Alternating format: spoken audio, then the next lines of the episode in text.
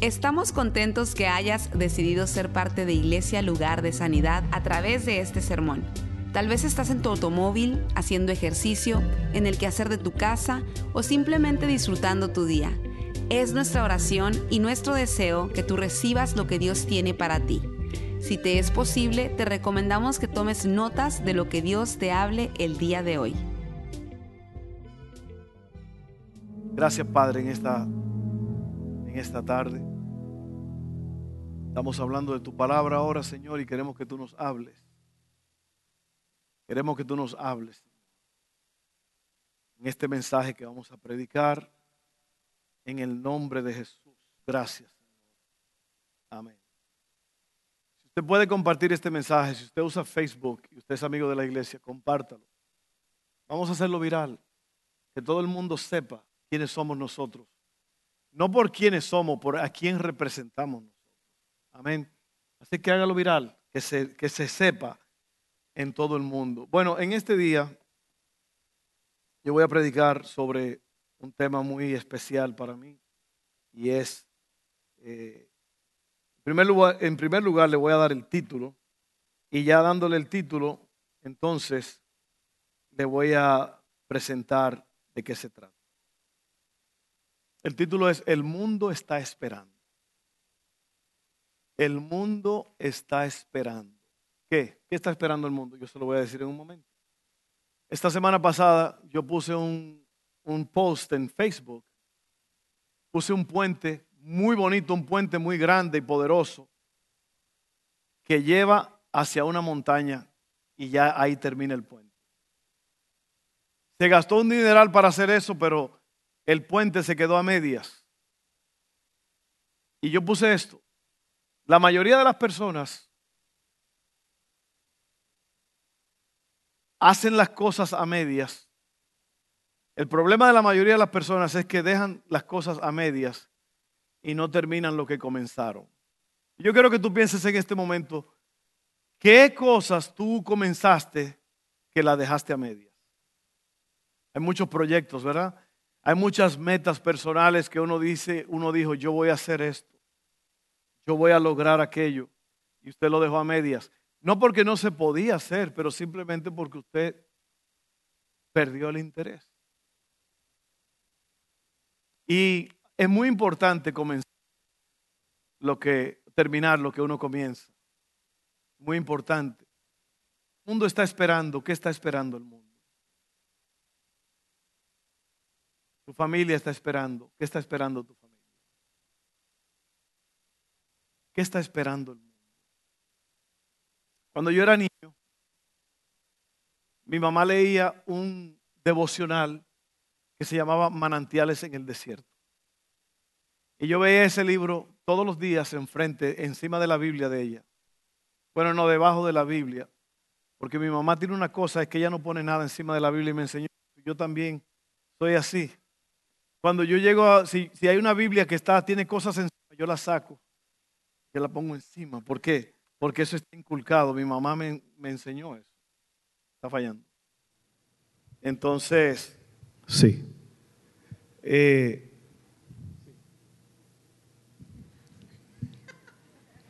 a ver si está prendido. Mi mamá me enseñó eso y ese libro estaba allí siempre. Ella lo leía todos los días. Manantiales en el desierto de un hombre que se llamaba Charles E. Cowman, que era misionero en Japón. Y yo veía ese libro todos los días. Y yo leía el título cuando pasaba. Lo leía y veía Charles E. Cowman. Bueno, muchos años después, yo estaba aquí en la universidad cristiana. Y yo estaba en la, la, biblioteca de la universidad y estaban vendiendo libros usados que ya la biblioteca no necesitaba. Y ahí había un libro que decía Charles E. Cowman, el que escribió el Manantiales en el Desierto, decía misionero guerrero, la biografía de este hombre. Y yo lo agarré y me adueñé de él, lo pagué dos o tres dólares. Y yo ese libro lo tengo hoy y lo tengo como una piedra preciosa, porque yo lo tengo en, en, con los libros que yo leo. Y allí, hace años, yo tenía 25 años, probablemente cuando yo leí, cuando yo encontré este libro, 24, yo leí esto. y es lo que se lo, voy a, se lo voy a leer. Esto fue lo que dijo este hombre. Y yo me adueñé de eso en aquel tiempo y me adueñé de eso hace como un año otra vez. Y estoy viviendo eso. Es más, yo lo imprimí, lo tengo enfrente de mi computadora y yo leo esto todos los días. El mundo todavía está esperando para ver qué puede hacer Dios a través de un alma consagrada. No solo el mundo, sino el mismo Dios está esperando a uno o a una que estará más dedicado a Él que cualquier otro que haya vivido, que estará dispuesto a hacer nada para que Cristo sea todo, que comprenderá los propios propósitos de Dios y tomando su humildad y su fe, su amor y su poder, continuará sin impedimentos, permitiendo que Dios haga hazañas. Hazañas son cosas grandes. No hay límite para lo que Dios puede hacer con un hombre, con una mujer, con un joven, siempre y cuando ese hombre no toque su gloria. Charles E. Cowman. Y yo vi eso y yo dije, yo voy a vivir el resto de mi vida en base a eso. Y yo le digo a ustedes hoy, yo soy el hombre.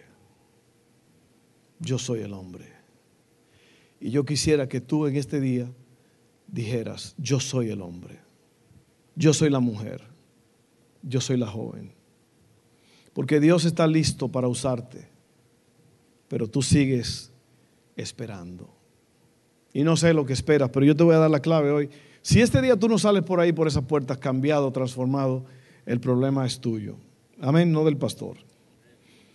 Oiga, para poder hacer eso, para poder ser ese hombre, esa mujer, ese joven, que el mundo está esperando, que Dios está esperando.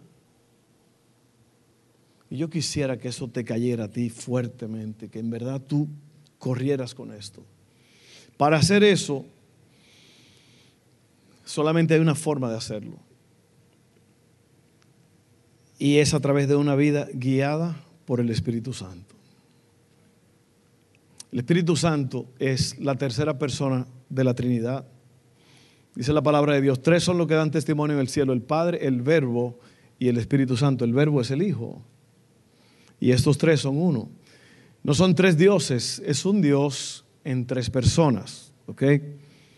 la tercera persona, y no es que es menos porque está en tercer lugar, es el Espíritu Santo. Y yo quiero que usted lo, yo quiero presentarles hoy al Espíritu Santo porque muchos no lo conocen. Yo quiero decirle que el Espíritu Santo es la persona que te acompaña, es la persona que Cristo dijo, yo les voy a enviar el Espíritu Santo para que esté con ustedes todos los días.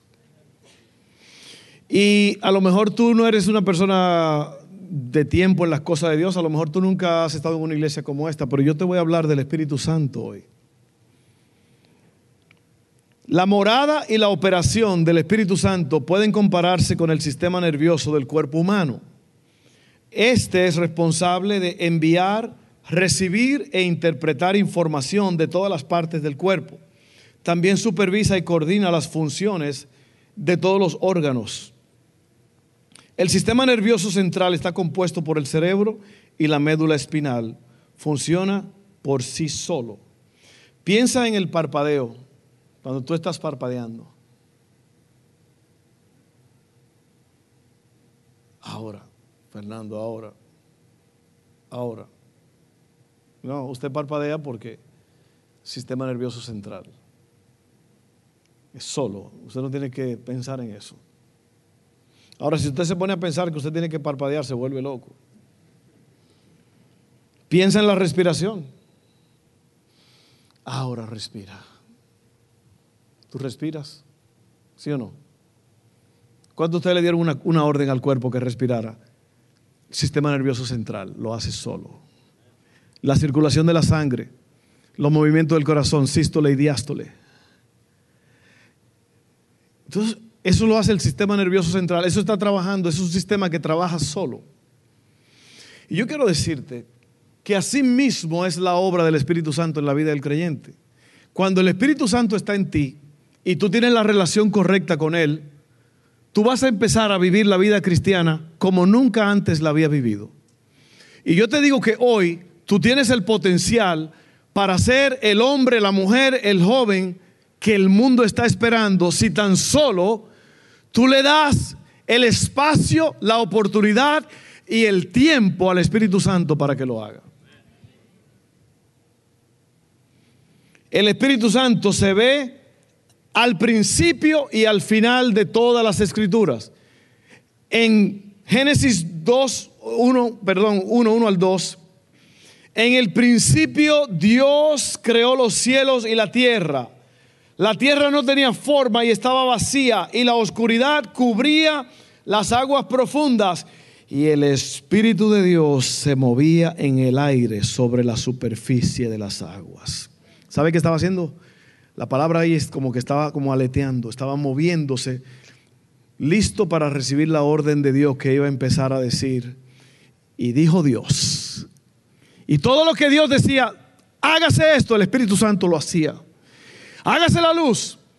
Que se creen las bestias y los, los monstruos marinos. El Espíritu Santo es el encargado de activar lo que Dios dice. Amén. Apocalipsis 22, 17, el final ahora de la escritura. Dice así, el espíritu y la esposa dicen, ven. Que todos los que oyen esto digan, ven. Todos los que tengan sed, vengan. Todo aquel que quiera, beba gratuitamente del agua de la vida. El Espíritu Santo está en el principio y está al fin de las escrituras. Y la cosa no terminó ahí. Él sigue hoy. Él está aquí ahora mismo. Amén. Entonces mira esto, la obra del Espíritu Santo. Y yo te voy a dar rápidamente siete, perdón, cinco cosas que el Espíritu hace. Si tú sales por esa puerta hoy derrotado, decaído y sin propósito, otra vez vuelvo y te lo digo, fue tu culpa. Porque lo, que yo te voy a decir hoy, ahora mismo, tiene que transformar tu vida por el resto de tus días, porque lo hizo conmigo. Y raro y curioso es que todo eso que yo voy a hablar ahora está en el libro que yo escribí que se llama El hombre que pudo haber sido. Ahí está. Ahí está todo esto. Dice así, la obra del Espíritu Santo. Número uno, el Espíritu Santo nos revela nuestra identidad. Él te dice quién tú eres. Oye bien, esto es muy importante. La crisis de identidad causa estragos. Una persona que no sabe quién es tratará de ser como alguien más. Eso lo vemos hoy en nuestros jóvenes.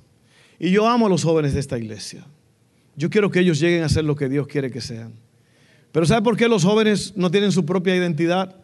Porque son adolescentes. La palabra adolescente quiere decir que le falta algo.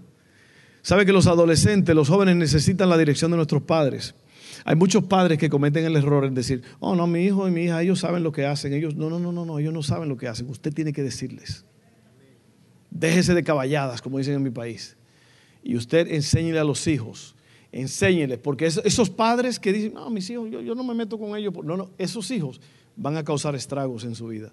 A los hijos hay que enseñarles, amén. Y si no, van a tomar la personalidad de alguien más.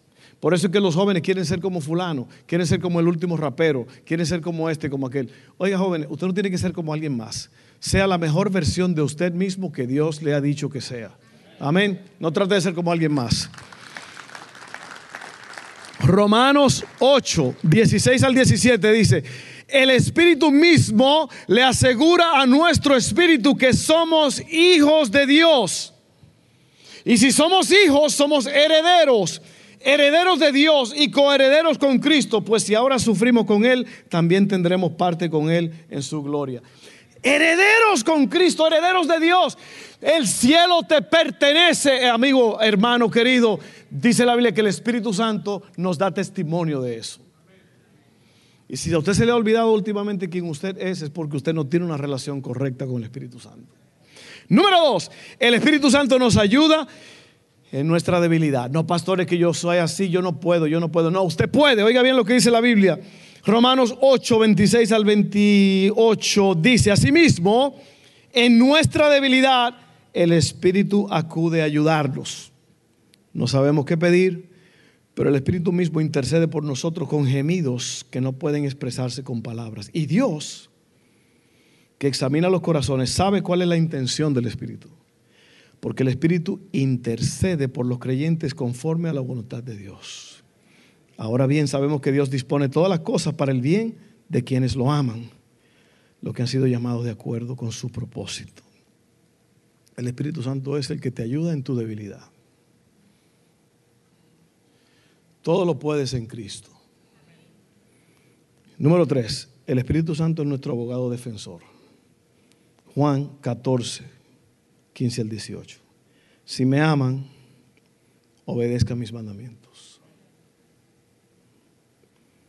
Y yo le pediré al Padre, y Él le dará otro abogado defensor, quien estará con ustedes para siempre. Me refiero al Espíritu Santo, quien guía a toda verdad. El mundo no puede recibirlo porque no lo busca ni lo conoce, ni lo reconoce. Por eso es que tú tienes problemas con la gente del mundo. La gente no te puede entender porque ellos no siguen la instrucción del Espíritu Santo. La gente cree que usted está loco, la gente piensa que yo estoy loco. Es más, hay familiares tuyos que ahora mismo, porque tú estás aquí en la iglesia, ellos piensan que tú vives en otro mundo. Pero es porque, porque el Espíritu Santo te está guiando y tú sabes qué es lo que está pasando. O yo espero que sea así. Oye bien, pero ustedes sí lo conocen, porque ahora Él vive con ustedes y después estará en ustedes. No los abandonaré como a huérfanos, vendré a ustedes. Y usted sabe que en el, en el, día de Pentecostés, 50 días después de los primeros frutos, de la fiesta de los primeros frutos, el Espíritu Santo descendió, porque el Padre le otorgó a Jesús. Cristo dijo, yo le voy a pedir al Padre. Yo no sé si usted se da cuenta que todo en la Biblia es se le pide al Padre. Y el Padre es el que lo hace. Si usted lee los escritos, dice, bendito sea el Padre de nuestro Señor Jesucristo. Doblo mis rodillas y le pido al Padre. Toda la oración que yo hago yo es al Padre. Porque así es como se debe orar. Cristo dijo, cuando oren, oren así. Padre nuestro que estás en los cielos, santificado, órele al Padre en el nombre de Jesús y el Espíritu Santo es el que lo hace. ¡Pum! ¡Wow! Gloria a Dios. ¡Qué tremendo es eso! El voy a pedirle al Padre y el Padre le va a enviar el consolador. Paracletos es la palabra, no es su tío Cleto, no, eso es paracletos, mi tío, no, no. Paracletos quiere decir uno que se para contigo en una corte para defenderte delante del juez. Oye bien lo que es el Espíritu Santo. Él es él nos revela nuestra identidad, nos ayuda en nuestra debilidad, es nuestro abogado defensor, Él te defiende. Cuatro, el Espíritu Santo es nuestro maestro. Juan 14, 25 al 26. Todo esto lo digo ahora que estoy con ustedes, pero el consolador, el Espíritu Santo a quien el Padre enviará en mi nombre. ¿Quién lo va a enviar? En mi nombre. Piensa en eso por un momento.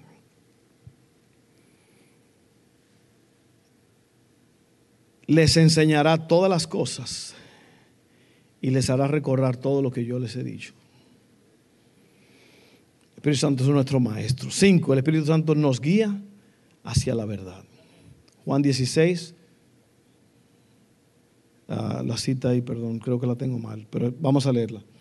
Está en Juan 16, 7 al 15.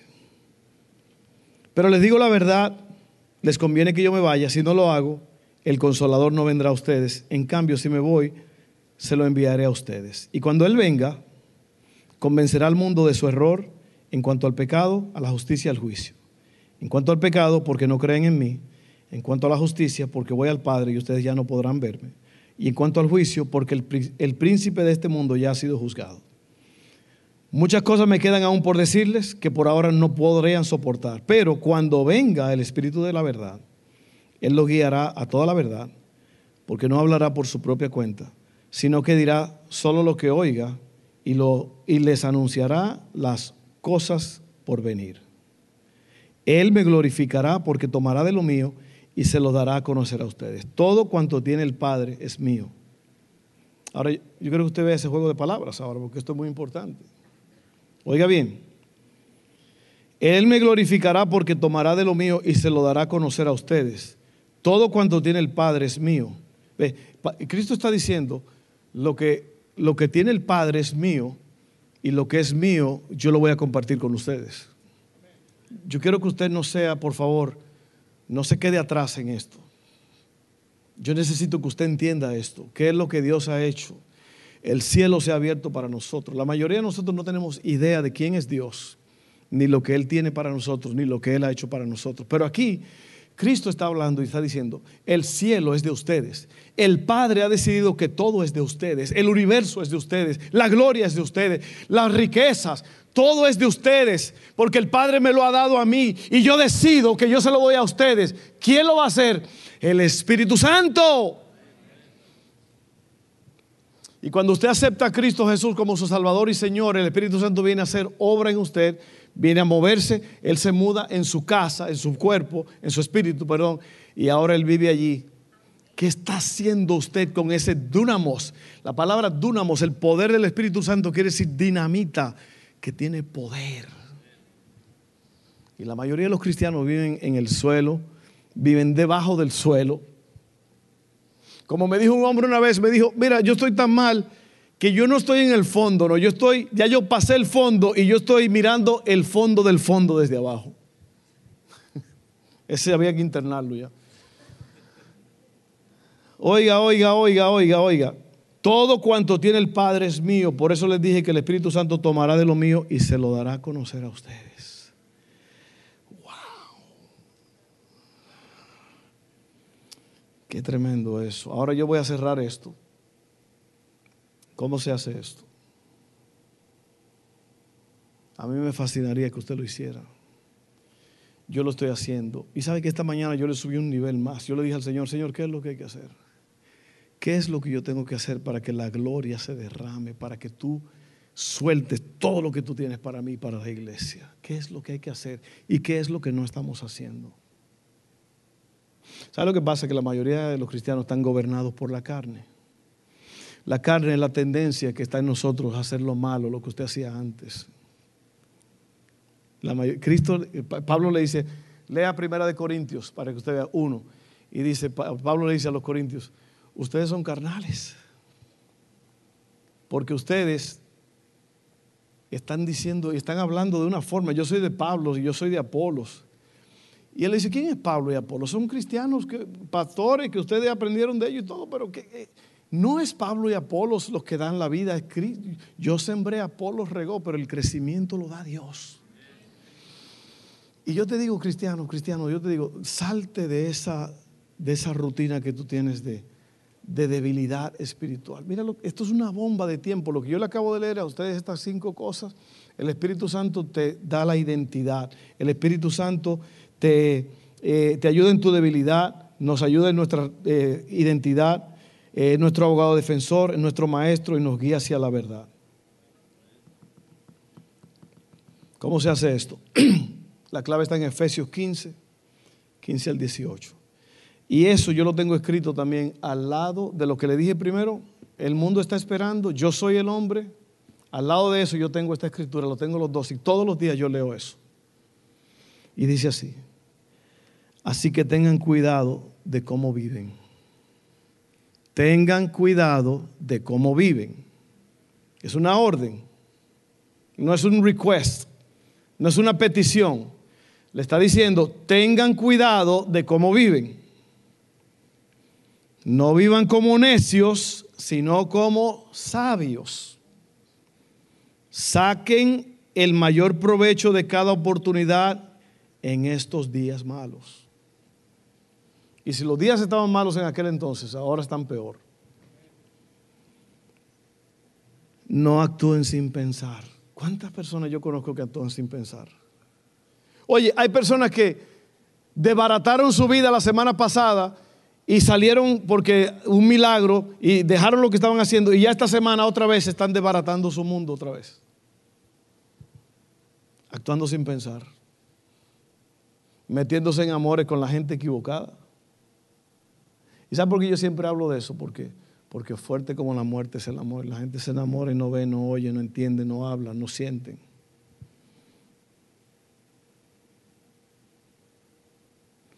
Piensa en la persona de que tú te estás enamorando. Esa persona es un modelo de Cristo. Esa persona está obsesionada con Jesús. Tiene la relación correcta con Dios. Está trabajando para Dios. Si no, estás mal enamorado. Así es. Sepa en lo que usted se está metiendo. Si usted anda con una persona que no, no refleja a Dios, usted está equivocado, usted está equivocada y lo va, se va a dar cuenta más tarde. Dígame. No, yo yo, esta, gente, esta persona que yo encontré, no, no, no. Si no refleja a Cristo y usted es cristiano, usted está equivocado. Amén. Y la gente todos los días metiéndose en amores y enamorando. Oye, yo, y fulano anda con fulana y, ah, pero, ¿y qué fue? Ah, no, porque estoy enamorado.